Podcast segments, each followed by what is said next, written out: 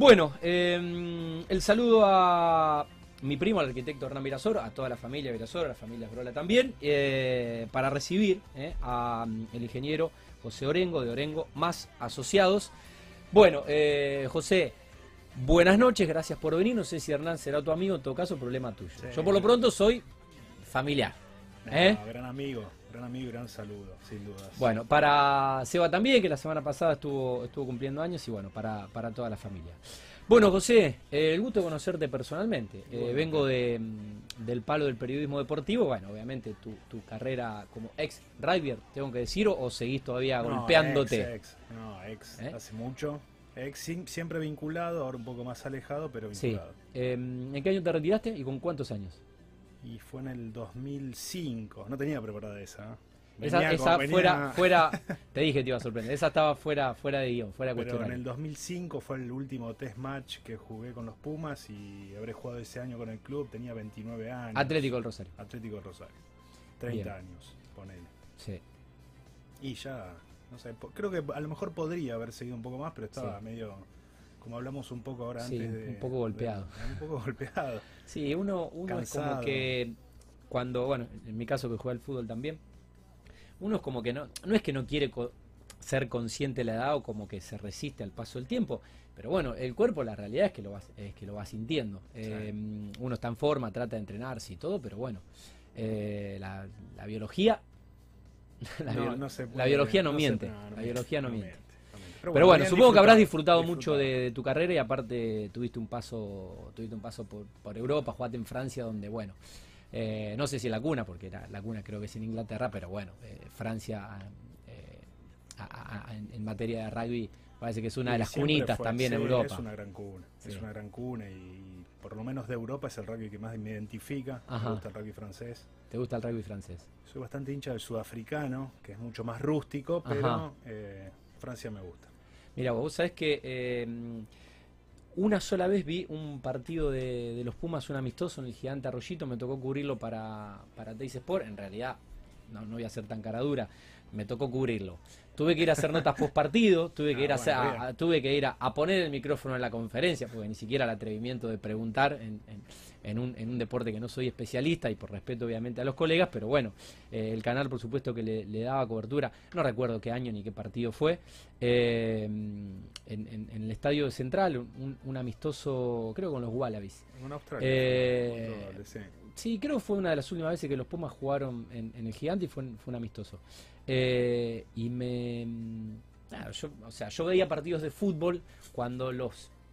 Sigo viendo partidos de fútbol, pero ahora eh, no tenemos acceso al campo de juego, los periodistas de radio, bueno, solo, Claro. solo quien tiene los derechos exclusivos.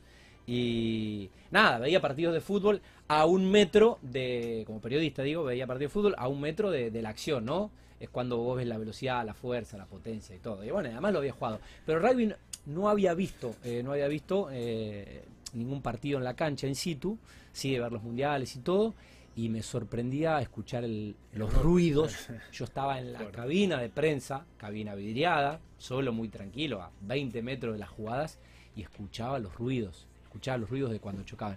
Y la verdad que me, me impresionó, y algo que, que me pasó como, como amante del deporte es que, si bien insisto, no es un deporte que yo no- quizás no había consumido mucho, todos los deportes jugados eh, en su máximo nivel y en eh, son atractivos y, y cambia mucho cuando estás en el escenario. Sí, a mí el rugby me encanta. Es un deporte único para mí y, y sí, y además como todo, evolucionó todo tan físicamente. Sí, Que el impresionante. rugby, que es un juego de contacto, es hoy es terrible. Impresionante. Ah, y recuerdo eh, un día LT3 vinieron, eran uno- unos, unos pibes, porque además son más chicos que yo. Eh, vino el chico eh, Imov, Sí. eh, vino Leo Senatore, eh, creo que eran juniors. Y no sé en qué Creo que eran juniors, sido, sí, sí, bueno, creo que eran juniors. Grandes exponentes. Sí, estuvieron en LT3 en la, en, en la radio que yo trabajaba y eran unos pibitos. y, después lo, ahora? y después lo vi jugar en los Pumas. Y no entraban, no Bueno, qué entraban por lindo. esa puerta. Qué lindo. Eh, impresionante como también como el rugby fue hacia, hacia lo físico, más allá de lo táctico y lo técnico, obviamente. Así que bueno. Bueno, pero no vamos a hablar Vamos a eh, de rugby, al menos, por, al, al menos por un rato vamos a tratar de, de evitarlo, Está porque, bueno, viniste en tu calidad de, te invité en tu calidad de, de ingeniero. Eh, es un poco tu otra pasión, ¿por qué, por qué ingeniero? La parte, obviamente, de rugby ya quedó un poco al, al descubierto, ¿no? Mira, este, mamé toda la vida la ingeniería, mi padre ingeniero civil, este, y, creo que fue solo, decantando. Siempre sentí pasión, sin duda. ¿Te criaste ahí en el estudio? Me, y me crié de chico en el estudio, eh, acompañé a mi padre en varias situaciones de obras y, algunos emprendimientos que tuvo, que sería después lo vamos a hablar a lo mejor un poco. Y, y, bueno, terminé tomando la decisión de ir al poli, Así que el Politécnico también, muy cerca de la facultad. Las ciencias duras. Y me gustaba, siempre me gustó la matemática y, bueno, eso mismo también eh, con muchos allegados que iban a seguir la carrera. Sí, no ibas a estudiar. Con mi padre con un estudio de proyecto y cálculo. No sé, no tuve muchas otras. No, no sé si alternativas. Pero. Sí, además, eh, bueno, tenés más o menos mi edad, somos de una generación donde tampoco había tantas carreras como hoy. Hoy, hoy por ahí hay más, hay más opciones o, aparecieron carreras nuevas que cuando nosotros terminamos eh, allá por el noventa y pico eh, la secundaria no, no, no había, no había, tampoco, no había tampoco mucha carrera, tanto pública como, como privada. Eh, bueno, igual más allá de ser obviamente un, estudio con un recorrido, una trayectoria y demás por tu padre, compartí un poco con nuestros teleoyentes un poco la historia en realidad del estudio que, que, inicia con tu padre. Claro, el estudio, bueno, cuando se reciben mi padre, eh, Victorio Cizaruc, otro muy excelente ingeniero que falleció en el 2005, y varios ingenieros más que empezaron con una empresa que se llamaba CTC Ingeniería, SRL, y comenzaron de cero, con, poca experiencia, pero con muchísima capacidad. Creo que era gente que ha marcado eh, un hito en lo que es la ingeniería en la ciudad de Rosario, porque todos fueron profesores, este, jefes de cátedra. gente influyente. Sí, sí, gente muy estudiosa y muy capaz. Y arrancaron con esa, con esa empresa, que es una, empresa de proyecto y cálculo de estructuras. Hormigón, metálicas, y, y, bueno, fueron ganándose un espacio muy grande. Este, hasta que bueno, crecieron sobre todo en las obras industriales, con el puerto de Terminal 6, un montón de puertos por toda la zona. Y, Molinos Río de la Plata, empezando de cero en el cordón industrial, que no había, había muy poco, todo, por, hacer. Y ellos este, los encontró muy bien parado eh, técnicamente. Entonces empezaron ahí a, forjar su carrera. Bueno, y mm, bueno, y vos por lo que decís, tampoco que tuviste te tuviste que poner a pensar mucho qué hago de mi vida o qué estudio, porque bueno, un poco se, se, se, fue, dando, casi intuitivamente. como dijiste vos, yo en el 2001... Claro, ¿cómo fue eh, jugar, jugar profesionalmente y poder hacer una carrera de muchas horas silla? Y fue no, no, no, fue tan difícil porque me gustaban las dos cosas. Obviamente el rugby era, una pasión y el estudio eh, me gustaba, así que era un, tema de organización de tiempos. nada por viajes y giras. Sobre todo viajes y giras. En esa época no tenía un calendario tan exigente como tienen hoy en día los Pumas. Es otro deporte. En, mi época había dos ventanas internacionales, en junio y en noviembre, en las cuales siempre durante todo el año con el seleccionado eran eh, no sé, ponerle 20 o un mes y un mes, en la cual este, había que viajar casi siempre. En verdad es un viaje a mitad de año y, recibís en algunas, algunas potencias, sobre todo en, noviembre. Eh, eso también me daba cierta eh, organización como para poder focalizarme. Sí, hoy, hoy el negocio del deporte es como que, bueno, pasa un poco en el fútbol también eh, Leo Messi, que se convirtió en el futbolista con más presencias en, la selección, superando a Mascherano en esta Copa América. Eh, cuando Diego jugaba en la selección, jugaban tres amistosos por año y hoy juegan 30. Sin contar competencia oficial. Y bueno, el rugby pasó un poco lo mismo. Bueno, pero era amateur, ahora es, distinto. es la verdad que, que, bueno, eso yo creo que me ayudó, porque si a lo mejor yo tenía que tomar una decisión entre estudiar o dedicarle el tiempo que le dedican hoy en día a los hoy no chicos. ingeniero. Y no creo. Claro. No creo. Em, Así que en esa, bueno, ese de vuelta me pude organizar para terminar la carrera este, y apenas terminé la carrera me fui a, Europa. Eh, ¿Cuántos años ya, digamos, en, la industria de la construcción el estudio con, tu, con tu padre? Porque es una, obviamente, te incorporaste, pero... Sigue estando, él es el director hoy en día, así que lo saludamos, lo debe estar escuchando seguro el programa. Eh, tiene 55 años de, trayectoria. de trayectoria. Su estudio. Eh, surgió unas modificaciones. ¿Qué arrancó? Con... ¿Apenas se recibió? Apenas se recibió, sí, sí, era. Bueno, él este, se recibió muy joven, creo que hasta un año antes, y empezó a dar clases enseguida. Y hizo una maestría, un doctorado en Francia. Sí, estuvo fuera también. Y bueno, después varios profesionales se fueron de lo que era CTC Ingeniería y quedaron él con Victorio Cisaruk y formaron Orengo y Cisaruk, Orengo y, eh, y y, bueno, hasta el 2005 que fallece Victorio y bueno, a partir de ahí empezó a ser Orengo y Asociados. O sea que es más o menos esa es la historia de... ¿Y, tu padre todavía tiempo. Todavía está, todavía está por suerte, ahora eh, volvió porque estuvo alejado, cuidándose pero ya esta semana lo tenemos todos los días, mediodía, pero es una presencia muy importante, ¿no? La, gente, a mí, yo valoro mucho la experiencia, creo que es independientemente de la capacidad de uno, de, lo que pueda aprender o saber, la experiencia ayuda mucho a tomar decisiones.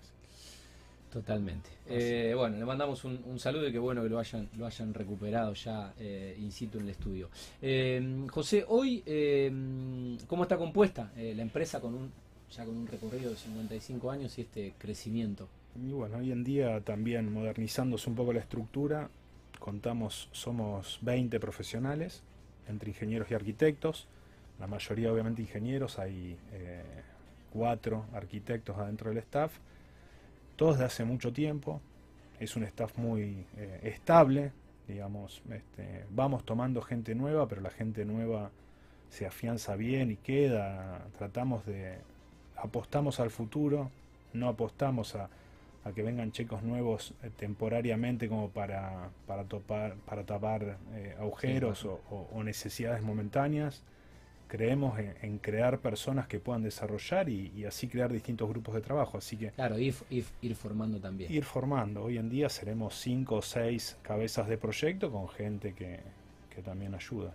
Ok. Em, se han desempeñado ininterrumpidamente en, todos los ámbitos dentro de la industria de la construcción. Y como te dije, arrancó mucho industrial eh, y hoy en día sí hacemos de todo. Después, bueno, hubo mucha experiencia en torres de gran altura con, lo que es eh, Guaraní, Buenaventura Guaraní, que fueron los primeros edificios altos, Maui, Acualina, este, Embarcadero, todos esos grandes edificios eh, tuvimos la suerte de participar en los proyectos y, bueno, nuestro, creo que nuestro fuerte es este, tanto los edificios de vivienda y oficina como la obra industrial. Nos dedicamos mucho a la obra industrial y últimamente eh, se nos abrieron las puertas para ir a, trabajar afuera. Nosotros eh, trabajamos mucho, que es una relación también que viene desde hace mucho tiempo de mi padre con una empresa constructora de Buenos Aires que se llama Coma, Sociedad Anónima. Y esa empresa tiene un ingeniero, Jorge Martino, que es el director, que es una persona, la verdad que envidiable, cómo, cómo trata de superarse en cada desafío que tiene y nos obligó a nosotros a, pensar muchas cosas y, él se dedicó mucho a lo que es un encofrado deslizado que se llama. Y nos llevó a, Uruguay, nos llevó a Paraguay a, desarrollar este, emprendimientos grandes, malterías, eh, cementeras. Y bueno, eso nos llevó a, crecer afuera de lo que es e, Argentina. Eso, te iba a preguntar. Eh, ¿Cómo se llega desde Rosario a brindar servicios, no solo en, países limítrofes, sino en el resto del país también, más allá de eh, este ingeniero y esta constructora? Sí, este, a nivel nacional creo que bueno, eh, los años han forjado relaciones con muchos otros ingenieros que que nos han recomendado y, al llegar con clientes buenos que, vieron la calidad del trabajo, creo que eso hizo cierta fidelidad con nosotros que nos logró expandirnos en lo que es a nivel nacional.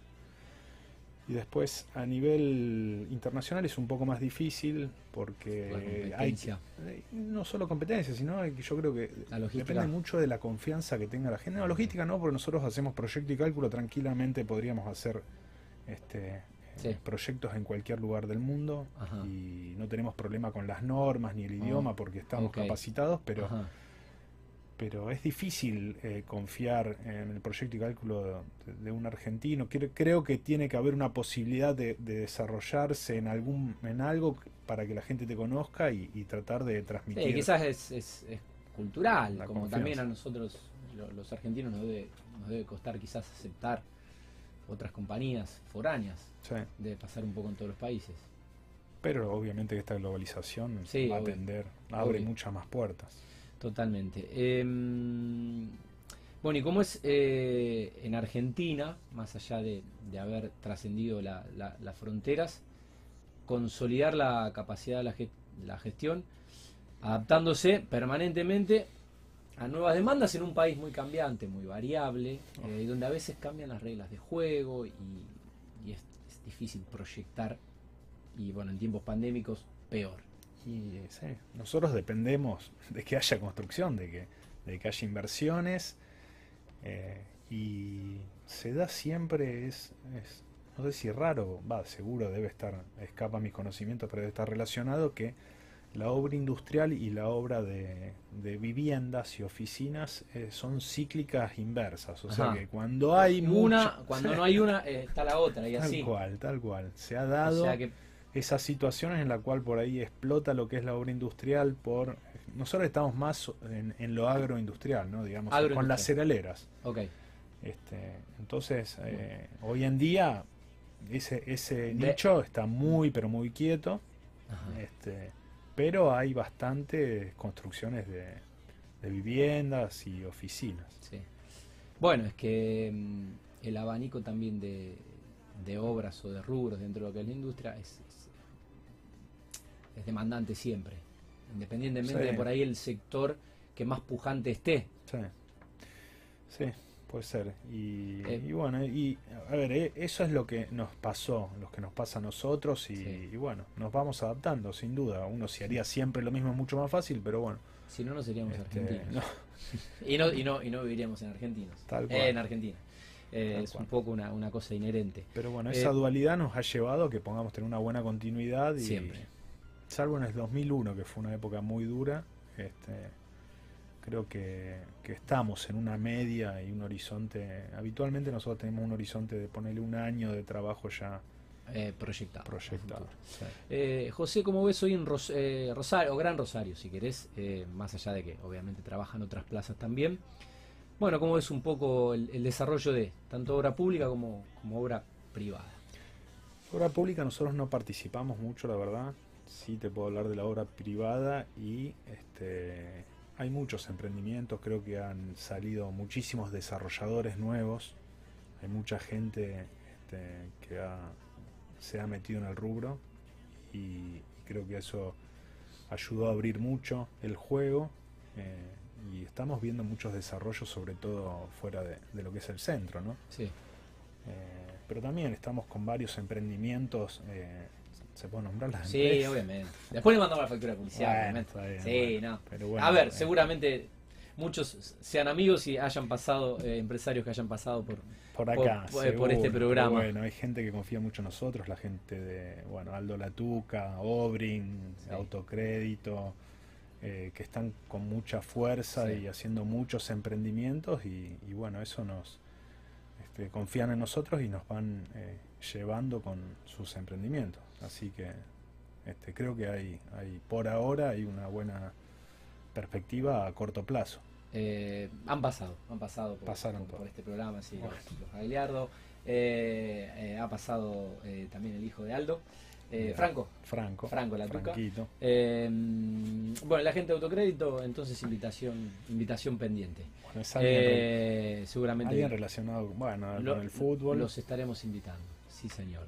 Em, ¿Qué obra como ingeniero? ¿Qué obra crees que Rosario necesita? ¿Qué cambiaría un poco Rosario? ¿O qué te gustaría ver que se presupueste y que sea realmente una transformación para la ciudad? Se la hago un poco a los arquitectos, a los ingenieros, una pregunta un poco de... Creo que, hay, primero, ¿qué obra me gustaría para Rosario? Yo creo que el puerto de la música el puerto de la música. ¿Qué, eh, pasó con ese proyecto? No, no, sé, no sé, pero bueno, era una inversión Bien, sí, que, creo que... Muy, muy grande. Bueno, creo que más allá de la cuestión presupuestaria, eh, bueno, después vino el COVID también, que habrá sido prioridad, obviamente, la, salud por encima incluso de la obra pública. Eh, bueno, creo que tuvimos cambios de gobierno a nivel municipal, provincial y nacional, y bueno, me parece que eso puede haber trastocado un poco los planes. Sí, pero eso creo que fue Oscar Neymeyer hizo el proyecto, o el anteproyecto, este, y eh, me acuerdo que en su momento fue, creo que fue en el 2016, 2015, por esa época, era ya 10 años, eh, en la cual eh, nos habíamos acercado a algunas constructoras, había una ya como tratando de, sacar, por ejemplo, por lo menos números presupuestarios, hubo, pero después, bueno, se pinchó todo. Sí, ya, ya casi no se habla, no salió en los medios, yo de hecho me había olvidado había olvidado. Yo creo que eso sería una, una obra. y este, sí, la verdad de tener una obra de Niemeyer en la ciudad. Eso sumaría muchísimo. Y después, por otro lado, creo yo, este, bueno, ahora este, me, tengo un gran amigo, Franco Santarelli, que se dedica a, a lo que es energías renovables. Sí. Obviamente que, que, otra escala, no a nivel de construcciones locales, ni, ni casas, ni edificios, pero compartimos muchas charlas y yo creo que por ahí este, va a haber un nicho muy importante, pero no, no, no, estoy hablando de a lo mejor de, paneles solares, algo más. Este, hay algunos productos que me parecen muy interesantes, de vidrios fotovoltaicos, hay, hay muchas cosas, eh, creo que va a haber una tecnología ahí que, que va Sí, que no necesariamente tiene que ser panel solar, sino eh, productos eh, que directamente impacten a la sustentabilidad del, desarrollo privado. Totalmente. Eh, Así que aberturas, vidrios. Así que eso yo creo que es algo que me gustaría que, que se desarrolle más y, no solo no solo que, haya un plus en los proyectos, sino que realmente estén involucrados con, con el cuidado del medio ambiente. Y, sí, totalmente.